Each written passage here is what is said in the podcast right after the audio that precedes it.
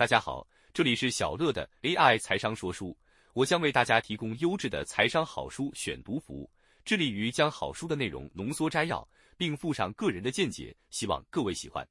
本期要跟大家分享的是关于投资的思维，为什么股市下跌你不应该害怕？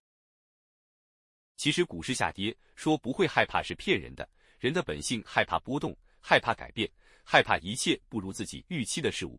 这是几百几十万年来深植在我们老祖宗的基因之中，并延续下来的部分。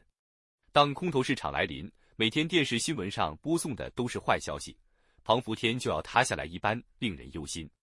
其实，正因为市场充斥着各式各样的消息，并提供报价，让投资人笼罩在害怕的阴影之下。股神巴菲特传神的描述市场先生的特征：本杰明·格雷厄姆，我的朋友和老师。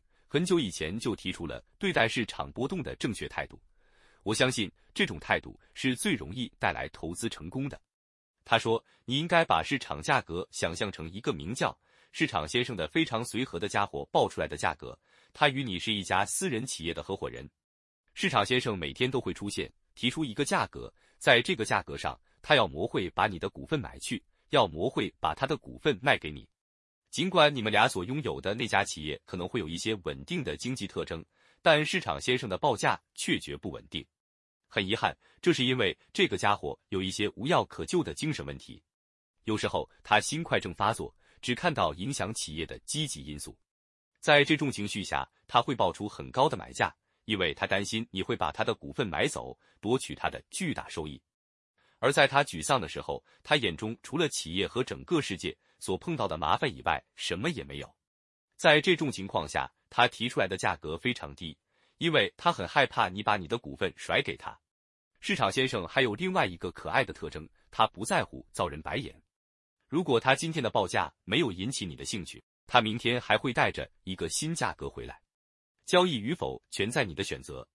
所以说，他的情绪越低落，对你就越有利。但是，就像是舞会中的灰姑娘一样。你必须留心仙女的警告，或任何将会变成南瓜和老鼠的东西。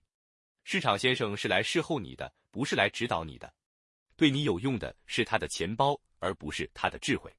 如果他某一天带着特别愚蠢的情绪出现，你可以自由选择是给他白眼还是利用他。但如果你被他的情绪影响了，那将是灾难性的。事实上，如果你不敢确定你理解和评价企业的能力比市场先生强得多，你就不配玩这个游戏，就像玩牌的人所说：“如果你玩了三十分钟还不知道谁是傻瓜，那你就是傻瓜。”事实上，我们要认清持有手中的证券背后代表的意义，分享一家公司企业总体经营的成果。因此，若我们只是把它视为是一张随时可以买卖的凭证，那么股价的波动就会牵动我们的心情。但如果我们把它视为是分享企业经营的成果，拥有证券代表拥有的是资产。尽管资产的价格会波动，但资产所能带给我们产生现金流的部分，就如会下蛋的金鸡一样。只要这金鸡体质强健，持续赚钱获利，那我们就不必过于担心。何不学学巴菲特假设次日关闭股市，或在五年之内不再重新开放的想法？